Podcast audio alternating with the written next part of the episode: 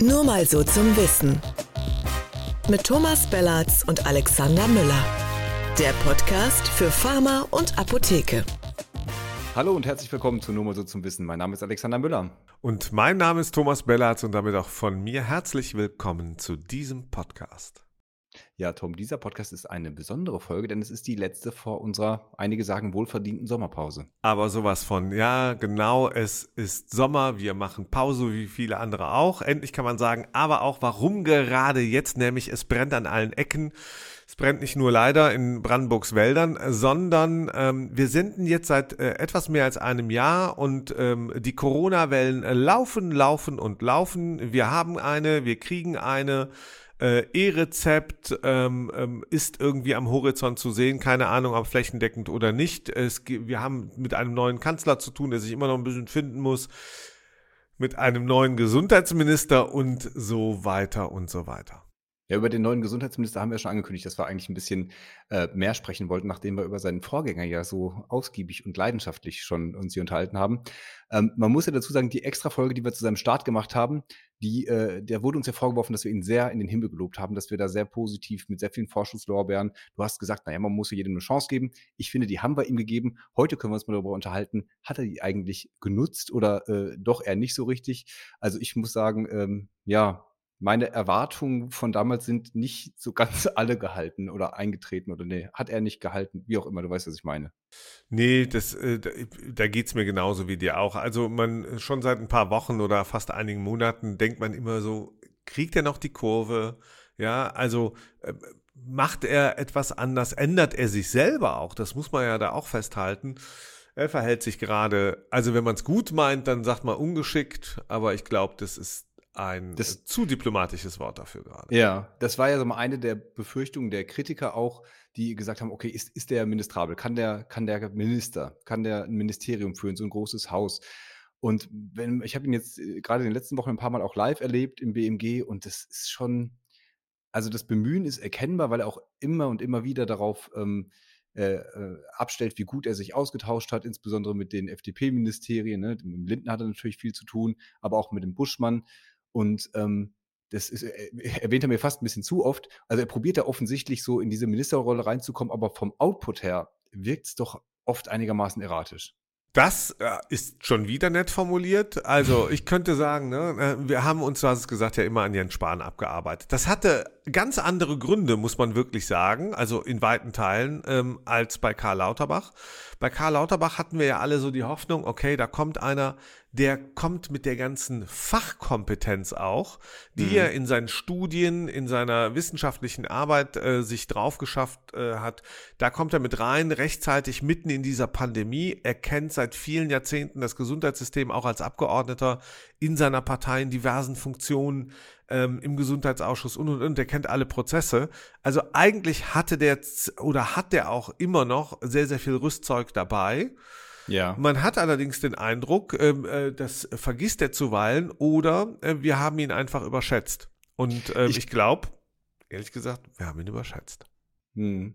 Naja, das ist dieses, dieses Theoretiker-Dasein, ne, was er äh, ja vorher, vor seiner Amtszeit als Minister gefristet hat, zwangsläufig, weil er da einfacher Abgeordneter war.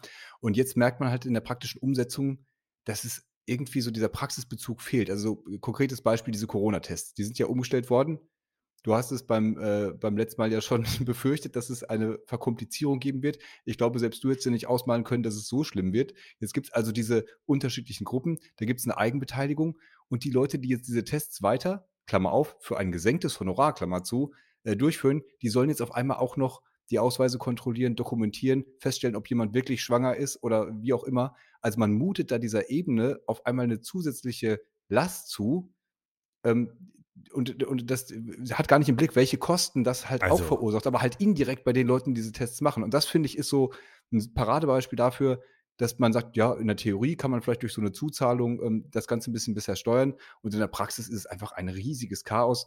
Und das, was die Ärzte jetzt daraus gemacht haben, da kommen wir gleich auch noch zu. Naja, das ist so. Weißt du, unsere letzte Folge, und das war ja kurz davor, äh, bevor sie dann äh, diesen Quatsch verkündet haben, hieß ja schon der große Scheiß, weil wir es uns befürchtet haben. Und ähm, genau so ist es gekommen, nicht weil wir so besonders klug wären, sondern weil man schon leider aufgrund ähm, ähm, der letzten Wochen und Monate äh, befürchten musste, dass es so kommt. Und äh, es ja. ist ein Kontrollverlust mit Ansage, aus meiner Sicht definitiv.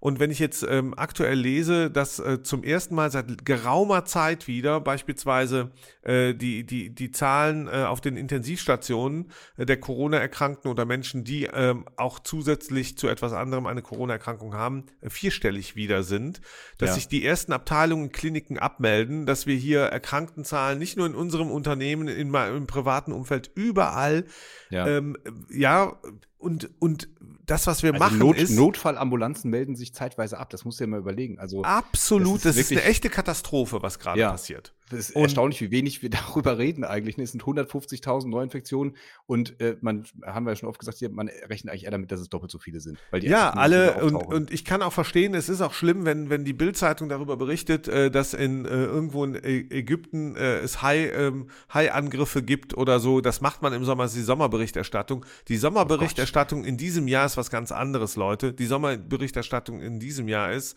Corona, Corona, Corona. Ja, und, und das, äh, dass äh, dieser Bundesminister ähm, wirklich ähm, auch als Teil äh, dieser Ampelkoalition, die ich so sehr haben wollte und die ich immer noch schätze, ähm, aber ähm, da, da sehe ich echtes Versagen gerade. Ähm, und ähm, das liegt auch nicht an diesen marodierenden äh, KVen, sondern äh, das, das liegt daran, dass die Entscheidungen falsch sind, die gerade getroffen werden. Ja? Und, ähm, ich, bin, ähm, ich bin nur noch bei deinem Hai-Alarm. Ich habe ja irgendwie äh, wirklich große Angst vor Haien und äh, die, die Corona-Angst ist jetzt mittlerweile auch, glaube ich, wieder hinter die Hai-Angst zurückgetreten. Insofern werde ich nicht nach Ägypten fahren. Es gibt ganz Aber viele Ängste in Deutschland. Es gibt, Alex, es gibt auch Grund, Angst zu haben. Ja. Wenn, du, wenn du in Urlaub fliegen willst, hast du Angst, äh, allein schon zum Flughafen zu fahren mit der Bahn dann bist du angekommen, dann wirst du dich in irgendeine riesen Schlange stellen. Du weißt nicht, Entschuldigung, oder mit dem Auto und du musst zwischendurch tanken. Dafür hättest du auch Angst. Das, da hast du auch Angst oder stehst am Flughafen und auch das ist alles krass. Du weißt nicht, ob dein Flieger geht, du weißt nicht, ob du mit Koffern reist oder nicht, ja, ob du durch die Sicherheitskontrolle rechtzeitig kommst. Alles das ist im Moment ein großes Versagen. Man, man kann da nicht alles, ähm, ähm, natür natürlich ist, gibt es für alles einen Grund. Ja. Aber hier muss man wirklich sagen, Karl Lauterbach hat versucht, letzte Woche zu sagen, ich bin nicht der Grund, wenn ich, ja. äh, wenn ich hier was zu sagen gehabt hätte, da hätten wir das so weitergemacht wie bisher. Und dann hat er äh, frö fröhlich vor sich hingelabert. Ihr habt es ja auch ähm, bei Apotheker ad hoc ähm, ähm, gezeigt. Da kann man es nochmal, diese, diese, diese ganze ähm, äh, Pressekonferenz ähm, genau, mit diesem irrelichternden ne? Karl Lauterbach als Minister kann man sich anschauen und äh, man ist fassungslos. Und gleichzeitig höre ich so, ähm, äh, wenige Tage später oder wenige Stunden fast später verkündet er irgendwelche Spargesetze. Ja? Ja, also es, äh, du hast jetzt schön den Bogen zurück zu Lauterbach gefunden. Ich finde, das ist ja genau das Thema. Eigentlich äh, beschäftigt sich die Politik gerade mit ganz vielen anderen Sachen und gar nicht mehr so sehr mit Corona. Das heißt, er hätte eigentlich jetzt mehr Zeit und Ruhe, die Sachen mal in, in Ruhe abzuarbeiten, so gut das geht. Natürlich haben wir, eine, haben wir eine akute Lage, aber man hat so das Gefühl, er beschäftigt sich hiermit, damit dann, äh, äh jetzt hat er sein Spargesetz vorgelegt, äh, auf einmal überhastet, was auch vollkommen äh, wirr scheint an einigen Stellen. Also wir hatten ja diesen, diesen einen frühen Referentenentwurf, äh, der da durchgestochen worden ist. Da stand drin, dass die Apotheken einen höheren Kassenabschlag zahlen sollen von zwei Euro. Dann äh, war lange nichts zu hören. Dann, dann hat er das vorgestellt, hat gesagt, er verrät nicht, was mit den Apotheken passiert ist, wenn auch in der, ähm, in der Ressortabstimmung. Und einen Tag später kommt es raus und die Apotheken sollen zwei Euro Kassenabschlag bezahlen. Unglaublich. Also äh, das, was ich, was wir, glaube ich, auch beide ähm, ähm, bemerkenswert finden, ist, ähm, man denkt eigentlich, das ist ein kommunikativer Kerl. Und das genaue Gegenteil scheint der Fall zu sein. Ja, also auf, auf, auf verschiedenen Ebenen, finde ich. Also er hat einmal das, was du gerade so ein bisschen angerissen hast, immer so ein bisschen diese Attitüde von, naja, ich hab's euch ja gesagt und äh, es, es tut mir ja auch leid, dass ihr alle so ein bisschen doof seid. Äh, wenn, wir, wenn wir das früher so gemacht hätten wie ich, das hat er bei der, ähm, äh, bei der Pandemiebekämpfung gemacht, das hat er insbesondere auch bei dem Sparpaket äh, gesagt, wo er ja seinem Amtsvorgänger äh, Spahn vorgeworfen hat, er hätte bequem regiert und hätte diese ganzen Strukturreformen nicht angepackt und deswegen hätten wir jetzt 17 Milliarden Euro äh, Defizit in den Krankenkassen. Genau. Also ja, kann man, kann man so sehen. Ähm, jetzt ist er halt dran und jetzt muss er halt liefern. Und da muss ich sagen, ich, sorry, dass ich jetzt so zum, zum Sparpaket schon gesprungen bin. Eigentlich waren wir noch mitten bei Corona. Aber ähm, das ist ja total unkreativer Quatsch eigentlich, was er da vorgelegt hat. Ne? Es ist wieder nur äh, Beitragssatzerhöhung, es ist wieder nur der. Pharmaindustrie irgendwie sagen, ihr verdient viel zu viel Geld Absolut. und den Apotheken wird auch mit so einem einfallslosen Mittel einfach äh, wieder die Kohle weggenommen. also, 9000 Euro jede ja, Apotheke. also es ist, weißt du, ähm, äh, es gibt ja diese Kontradevs, diese Wirtschaftszyklen äh, von der Fjordov, ähm, ja, und was ich gerade sehe, ist äh, wie in einer Sinuskurve die Wiederkehr von, von Ulla Schmidts Politik. Ähm, Mhm. und, und die war natürlich gekennzeichnet von den, von den Krisen, äh, von den krisenhaften Ereignissen, die Kassen leer, äh, schwierige Wirtschaftslage und, und, und. Und dann kam ein Spargesetz nach dem anderen. Das Spargesetz, die Art und Weise von Spargesetz, die Karl Lauterbach hier gerade ähm, präsentiert hat, ist genau dieser Rückfall. Das ist vor 20 Jahren gewesen, das war Anfang der 2000er, äh, wo, wo wir ein Spargesetz nach dem anderen im Gesundheitsbereich gesehen haben, auch im Arzneimittelsektor und so. Und was er da gerade macht, äh, geht wirklich, wie man so schön sagt, auf keine Kuhhaut. Ähm, ähm, es ist unkreativ, du hast vollkommen recht. Ähm, es ist einfach nur so, wo nehmen wir mal was weg, wo nehmen wir was raus? Äh, da, da behauptet man dann immer äh, von Effizienzreserven ähm, ähm, zu sprechen. Ja, da wird Luft aus, System, äh, aus dem System gelassen. Und ich Darf ich da kurz dann, reinhaken? Ja, Pass auf, natürlich, natürlich, unbedingt. Das habe ich was gefunden. Ähm, pharmazeutische Dienstleistung im Koalitionsvertrag steht drin, wir novellieren das Gesetz zur Stärkung der Vorortapotheken, also VOASG, kennt ihr? Ich zitiere weiter, um pharmazeutische Dienstleistungen besser zu honorieren und Effizienzgewinne innerhalb des Finanzierungssystems zu nutzen. Sprich, die haben schon in ihren Koalitionsvertrag eigentlich, wenn man so will, reingeschrieben, dass sie das genauso machen mit dem Kassenabschlag, äh, den erhöhen, sich die Kohle holen, um dann die äh, pharmazeutischen Dienstleistungen besser zu honorieren. Nochmal ganz kurz, da sind jetzt 150 Millionen Euro drin. Ich bin sehr gespannt nach dem Aufschrei der Ärzteschaft, äh, als das jetzt endlich durch dieses, den Schiedsspruch war, ob die Ampel tatsächlich dafür mehr Geld in die Hand nehmen wird, wie beim äh, wie angekündigt im Koalitionsvertrag, oder ob die einfach sagen, so 170 Millionen Euro holen wir uns beim Kassenabschlag, 150 kriegt ihr für die Dienstleistung, Ende. Damit nicht genug, wir müssen noch über mehr sprechen. Also ich finde, ich finde diese Stelle bemerkenswert. Ich glaube auch nicht, dass sich diese Effizienzreserven ausschließlich auf die äh, pharmazeutischen Dienstleistungen beziehen, sondern man kann das ja auch so interpretieren, ja, dass wir auch Effizienzreserven äh, äh, heben wollen äh, im System und im Arzneimittelbereich und genau das behaupten die ja gerade.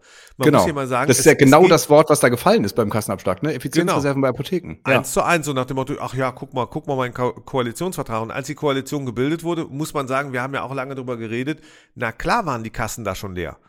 Ja, äh, wir waren, wir, äh, du, als Folge der Pandemie, von Kurzarbeit, von allem anderen, Einnahmebasis schwieriger, Ausgabebasis dramatisch. Ähm, und dieser Gap muss jetzt geschlossen werden in einer Ja. Phase, in einer Wirtschaftsphase, ähm, von der wir alle nicht wissen, wo führt das noch hin? Keine Ahnung, ja. Ähm, und äh, die Mittelzuflüsse in die GKV werden anscheinend ähm, weniger und das wird auch so kalkuliert. Gleichzeitig äh, steigen die Ausgaben dramatisch an, äh, führt dazu, äh, dass natürlich da äh, das Loch immer größer wird. Insoweit kann ich zwar verstehen, das ist auch deren Job, okay Leute, da müssen wir halt sparen. Das, das Mhm. ist dann so, das müssten wir privat auch tun. Damit ist jetzt gerade jeder Haushalt in Deutschland befasst. Wie spare ich äh, Strom, Inflation, Energie, Energiekosten, was auch immer. Genau. Klar, ja. Aber die Mittel der Wahl die, und äh, auch die Waffen, die ich wähle, um, um in diesen Kampf äh, gegen, äh, gegen die Kosten, gegen das Haushaltsloch ähm, in der gesetzlichen Krankenversicherung äh, vorzugehen, da muss ich sagen, äh, da, da, das sind alte Rezepte und das ist sowas von unkreativ und falsch. Ja. Und die Folgen noch, vielleicht, die Folgen für die Apotheken sind halt eben nicht nur diese, ähm, du hast es zu Recht gesagt, 170 Millionen Euro, also ähm, 9.000 bis 10.000 Euro je Apotheke und für manche Apotheken ähm, natürlich ähm, dann noch mehr, die übrigens voll auf den Ertrag durchschlagen. Klar. Ja, das, das klingt auf den ersten Blick, wenn man so sagt, ach, 9000 Euro für zwei Jahre, das klingt dann nicht so viel. Auf Ja, und das ist Blick. ab, ab kommendem Jahr, wo wir wirklich davon ausgehen müssen, Genau. dass auch äh, immerhin wie auch, wie auch, äh, also wie, wie groß auch immer er sein mag, ein Anteil von Rezepten halt auch wirklich in den Versandhandel abwandert, Stichwort E-Rezept. Das heißt, du Richtig. verlierst da auf, auf beiden Seiten. Genau. Und diese 150 Millionen Euro, die, die durch die pharmazeutischen Dienstleistungen reinkommen, von denen man nicht weiß, wie sie sich verteilen auf die Apotheken, die sind ja auch kein Ausgleich, sondern die sind ja äh, eine Bezahlung einer zusätzlichen Leistung, die erbracht wird. So das ist heißt, du es. kannst ja Mit- gar mit nicht mehr sagen, Aufwand. 150 mit mehr Aufwand, so, Ja. wo, du mehr Personal für brauchst, höhere Ausgaben hast. Wir haben einen äh, gestiegenen Tarifvertrag, der Mindestlohn wird noch angepasst dieses Jahr. Also äh, da kommt auf die Apotheken einiges zu und äh, davon äh, Effizienzreserven zu sprechen, die gehoben werden müssen. Also ja, ich habe ja äh, eingangs schon gesagt, also ich hätte mir ein bisschen mehr erhofft vom Lauterbach.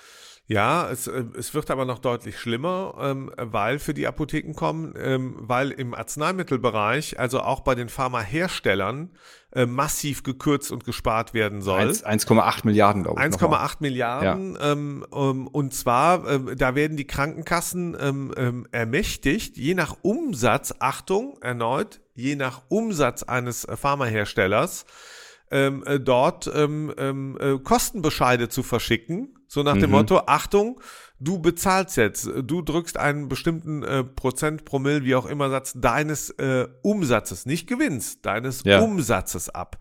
Und dann ja, es ist wieder der Versuch, irgendwie so eine vermeintlich gerechte Lösung zu finden, indem man das nicht so pauschal macht, aber äh, völlig verkompliziert, genau wie bei den Tests mit, den, mit der Zuzahlung, irgendwie ein riesiger administrativer Aufwand dahinter.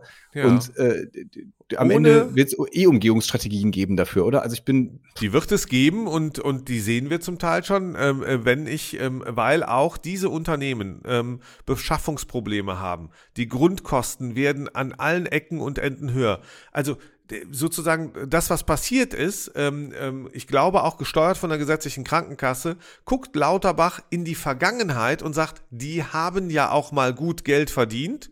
Ja. Dass die davor, bevor sie gut Geld verdient haben, dafür investiert haben, vergisst er bei der Gelegenheit natürlich komplett, weil bevor du Umsatz machst als Unternehmer, passiert eins, du musst diesen Umsatz erwirtschaften, indem du investierst. Ja. Viele vergessen das. Der guckt auf Gewinnzahlen, ja, und der sieht aber nicht in den Jahren davor die Investitionen und Verluste, die dem vorausgegangen ja. sind. Was jetzt ja, und wir haben uns ist, ja, äh, ja, wir haben uns ja im Vorfeld auch schon äh, darüber unterhalten und das ja äh, zu Recht auch sehr darauf hingewiesen, dass diese Milliarden, die da bei der Pharmaindustrie geholt werden, die, das werden die ja nicht aus der Portokasse bezahlen, sondern das werden die sich ihrerseits wiederholen. So und jetzt ist es. dürft ihr dreimal raten, bei wem und äh, wo es da Preisanpassungen geben wird. Also genau, die werden die Konditionenkürzungen in der Handelskette ja. holen. Das heißt, äh, beim pharmazeutischen Großhandel, der wird es sich von den Apotheken holen. Und jetzt kommt's, dann müsste man sagen, oh, die Apotheken, die holen sich das dann vielleicht von den Patientinnen und Patienten in einer Zeit, wo das E-Rezept nach vorne geschubst wird, wo andere Player den Markt aufmischen, die richtig viel Kapital haben von irgendwelchen Investoren. Ja, da kann ja. man nur die Hoffnung haben, manchmal, dass die Investoren auch ihr Kapital zurückziehen, äh, weil die vorsichtiger in Märkten agieren, die gerade implodieren ja allenthalben. Also, ne, ein Aktienpaket hat. Ja gut, aber Shop ja, ist halt so äh, heute Dienstag lassen, ne? äh, gemeldet 14 14 Prozent plus OTC. Also insofern. Ja, aber äh, das ist aber da kannst du nicht Preise erhöhen als Apotheke, ne? Also ist da das Ertrag, sagen, waren das Ertragszahlen, waren das Gewinne? Nee, Oder war das noch. die konkre ja? konkreten Zahlen kommen noch. Ja, das, von, das ist der Punkt. Ja, ja. Das ist ja, der ja. Punkt. Und ich glaube, wenn du gleichzeitig Personal suchst, wenn du mehr Personalkosten hast, wenn du mehr ähm, Energiekosten hast, auch in der Apotheke, ja, wenn du Botendienst machen sollst, um im Wettbewerb zu bestehen mit einem Fahrzeug, dass du den ähm, äh, nur schwerer wirst leisten können, weil der Herr Minister sagt, ach komm, die 9.000, 10.000 Euro, die hole ich mir äh, aus ja, deinem Ertrag. Effizienzreserve, genau. Das ist eine ja, Effizienzreserve. Lass uns noch mal, lass uns noch mal lass zum, dein Auto stehen, fahr mit dem Fahrrad, ja? Ja. Das ist doch alles Quatsch. Lass uns mal zum Lauterbach zurückspringen. Du äh, warst ja auch mal auf dieser Seite. Äh, der macht die Lobbyorganisation beklagen. Bei in der alle, SPD oder, oder äh, im Bundesministerium war ich. Nee, auf, der Interessen, auf der Interessenvertreterseite. Ja, aus gutem genau. Grund. Mag ich. Genau, auch, auch gut, auch gut so. Bestimmt ja. äh, viele wertvolle Erfahrungen. So, pass auf. Jetzt sagen die alle, wir können, der redet gar nicht mit uns. Der Minister empfängt uns nicht. Wir hatten doch keine Gelegenheit, ihn persönlich zu sprechen. Tja, das ist. Also, ähm, ja, sag mal, bin ich gespannt. Also, ich habe das, hab das wahrgenommen und, äh, und habe dann hab kurz im Kopf geschüttelt und es gibt da zwei Perspektiven, die man haben kann. Ja, du kannst einmal die Perspektive haben, okay, der redet nicht mit uns. Ist das was Gutes oder was Schlechtes? Genau, also so als, als, als, als, Bürger, so könnte man ja sagen, ach super, der ist unabhängig, der lässt sich nicht von, der, von den Lobbyisten da ins Ohr flüstern. So, das ist ich ja eine glaube, der redet ne? mit niemandem an. Was ist der andere Punkt? Entschuldigung. Ja, der andere ist, äh, also aus, aus Lobbyisten würde ich immer sagen, mein Gott, der verzichtet vollkommen auf die Expertise, die wir in den Unternehmen haben, die wir vertreten, die wir aus dem Markt haben und so weiter. Man, es muss einen Austausch geben. Letzte kleine Klammer dazu, das scheint ein SPD-Problem zu sein, denn die Verteidigungsministerin spricht ja auch nicht mit den ganzen Expertinnen und Experten, äh, die es in ihrem Bereich gibt.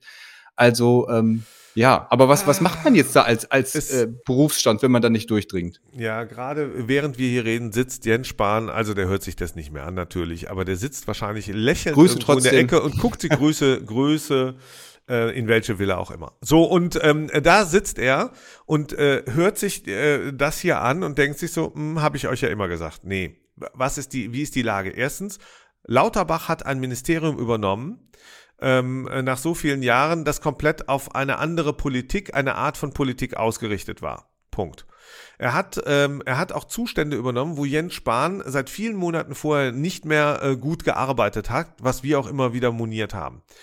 Und er hat es in einer Phase übernommen, wo es eine wirklich harte äh, Corona-Krise immer noch gab und übrigens bis heute gibt. Und gleichzeitig Richtig. hat er mit Interessensgruppen zu tun, die ganz viele Forderungen haben, insbesondere und ganz vorne äh, die verfasste Ärzteschaft. Ich möchte eins sagen, er, er redet, natürlich redet er, ich bin irgendwie eigentlich nicht richtig überrascht und du vielleicht auch nicht, äh, über darüber, dass es da bisher gar kein Gespräch gegeben hat, auch keine 15 Minuten, wo man einfach nur sagt, herzlichen Glückwunsch, Herr Lauterbach, wir wünschen seine ja. gute Zusammenarbeit. Und das war's dann, damit man sich einfach nur noch mal von Angesicht zu Angesicht sieht. Das Normalerweise man macht man sowas, oder? Also das macht, ist eigentlich ich würde sagen, Standard, oder? Man. Und dafür hat man auch irgendwie die, da sucht man sich die 20 oder 40 wichtigsten Verbände und dann dauert das Ganze zwei Tage und dann ist das erledigt, ja. So, und so viel ähm, dürfen wir sagen, im, im deutschen Gesundheitswesen sind die Apotheker unter den Top 40 ähm, wichtigsten Verbänden. Da das muss man schon sagen. Ja, manchmal, wenn man dem Spiegel glaubt, äh, früher dann äh, viel mächtiger als die Atomlobby, aber das ja. sei mal dahingestellt. ähm, hm. äh, genau.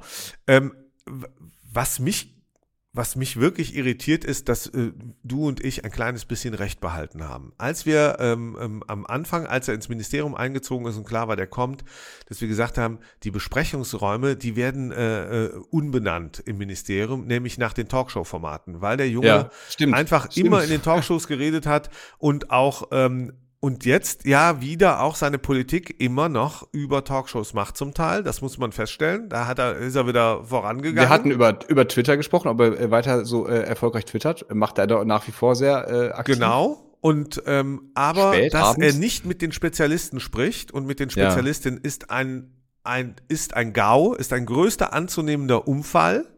Und warum ist das so? Weil er klar macht, dass er wahrscheinlich auch mit anderen Spezialistinnen und Spezialisten nicht sprechen wird, weil er vielleicht auch niemanden über den Weg traut.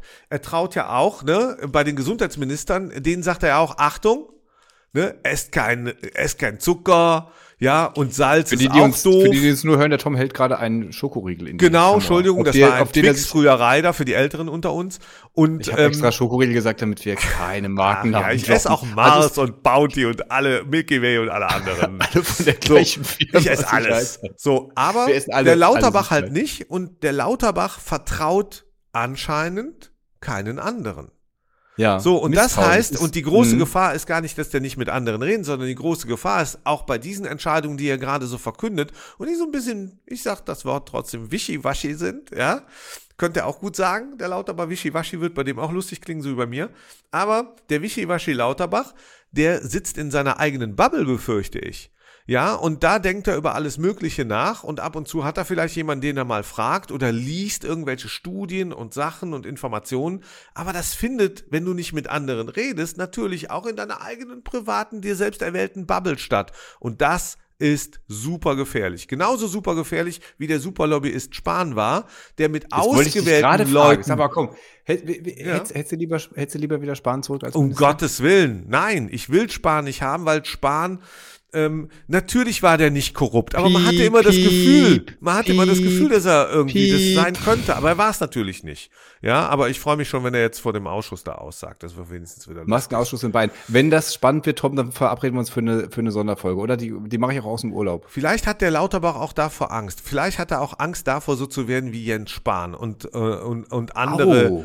Ne, das kann auch sein, dass er das einfach ist, sagt, das ist nee, interessant. Ich, einfach sagt, ich, ich, äh, so gar nicht ich rede versuchen für, so, ich gehe gar nicht ins Casino und da werde ich spielsüchtig. So, der, der geht, ja, genau. geht nicht zu den. Ich fasse keinen Salzstreuer an.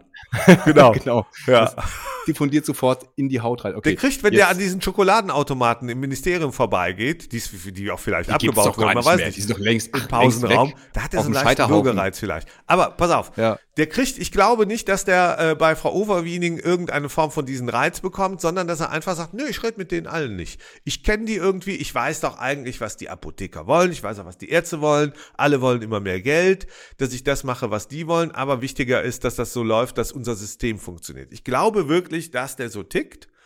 Ja, und das ist aber auch ein Fehler, wenn er ähm, mit anderen nicht redet, weil wir ja auch wissen, dass viele auch, übrigens viele gute Leute, das Ministerium ja auch verlassen haben.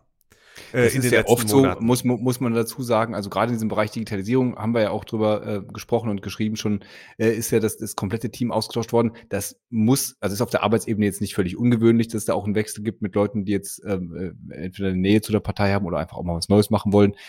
Aber von allem, was man hört, ist auch so der gesamte Umgang, der Vibe im Ministerium ein anderer. Und das, da muss man sich natürlich ein bisschen darauf einstellen. Das ist auch normal zu Beginn einer Legislatur. Aber wir sind halt jetzt auch irgendwie schon ein gutes halbes Jahr darüber hinaus. Und als du gerade gesagt hast, mit, den, mit der schwierigen Corona-Situation, die er vorgefunden hat, das stimmt sicherlich, im, ne, wo er seine, seine äh, Impfstoffinventur im Dezember gemacht hat und alles. Aber irgendwann kommt halt der Punkt, wo man die aktuelle Corona-Lage auch ihm zuschreiben kann und muss. Das wird äh, auch so Wenn passieren. wir über Tests reden, wenn wir über die, die äh, Zahlen sprechen, wenn wir über die Impfkampagne reden, die jetzt im Herbst ist. Also ganz ehrlich, wir, wir reden die ganze Zeit von der schlimmen Sommerwelle, wir reden von der Herbstwelle, von einer ganz, ganz schlimmen Winterwelle, von irgendwelchen Varianten. Und dann hast du hier irgendwie sowas, äh, so ein komisches Testkonzept, was so halb eingestampft wird, ohne dass du da irgendwie wirklich ich Gewinn glaube, machst weil, ne, vielleicht dazu noch kurz, die Ärzte auf einmal sagen, wir, wir machen jetzt die Kontrolle nicht mehr davon. Wir rechnen noch weiter ab, haben sich jetzt darauf genau. geeinigt, aber wir machen die Kontrolle nicht mehr.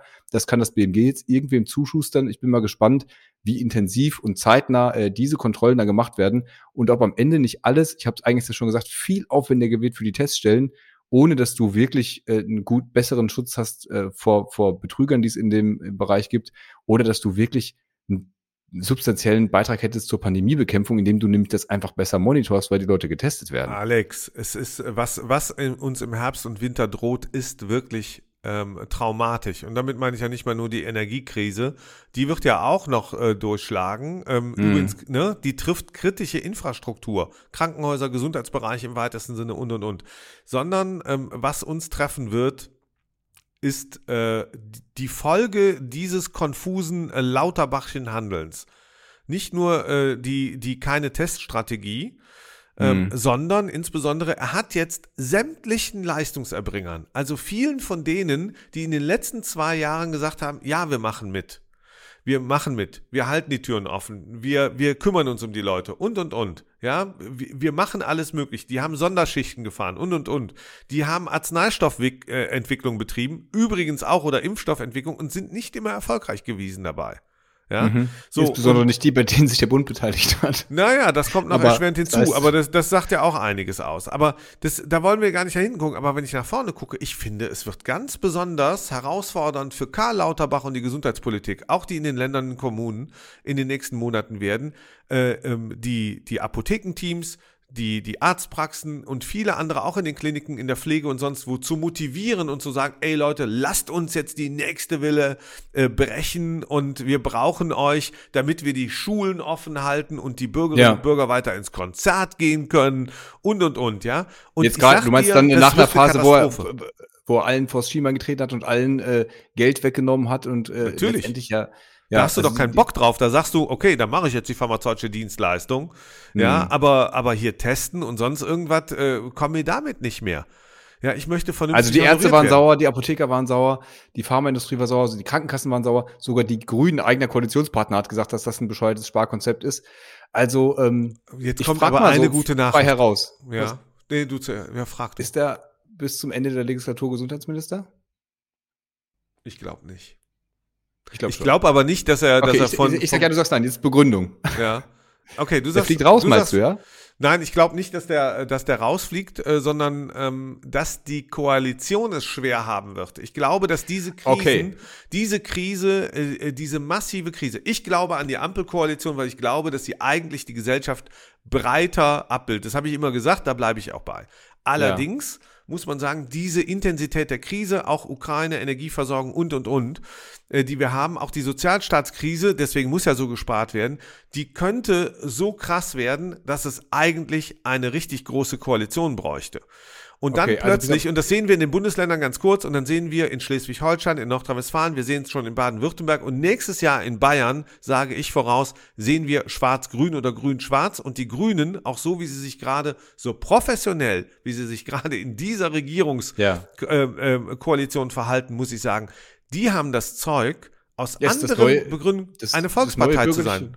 Ja, das So. neue bürgerliche Bündnis ist eigentlich schwarz-grün, so ist das. nicht mehr schwarz-gelb. Und, ja. und das bürgerliche Bündnis, auch die FDP, ähm, die machen ein paar gute Sachen, die machen aber auch zu viel falsch. Die, die bürgerliche Interessen sind auch Zukunftsinteressen.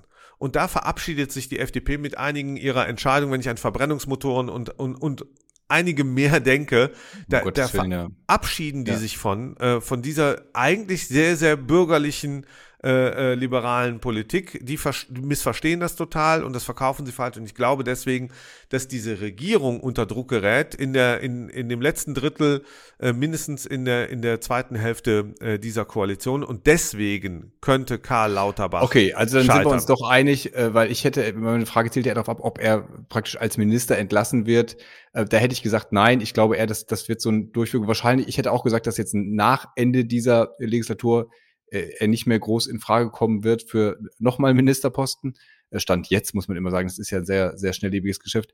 Aber wenn du sagst, okay, er bleibt bis zum Ende im Amt, aber das Ende kommt früher, weil einfach diese Koalition zerbricht, äh, könnte ich, ja, bin ich, bin ich auch sehr gespannt. Also die FDP legt ja gerade irgendwie sehr darauf an. Die provoziert ja sehr, finde ich, mit, mit ihren Mitteln, weil sie selber auch unter Druck kommt. Du hast angesprochen, die Landtagswahlen haben sie, haben sie einige verloren äh, zuletzt. Die können sich, glaube ich, nicht leisten, selber die, die Ampel zu sprengen, weil dann, dann haben sie das Problem, wie als damals bei Jamaika die Fahndung abgebrochen haben, ne? So stehlen sie aus der Verantwortung.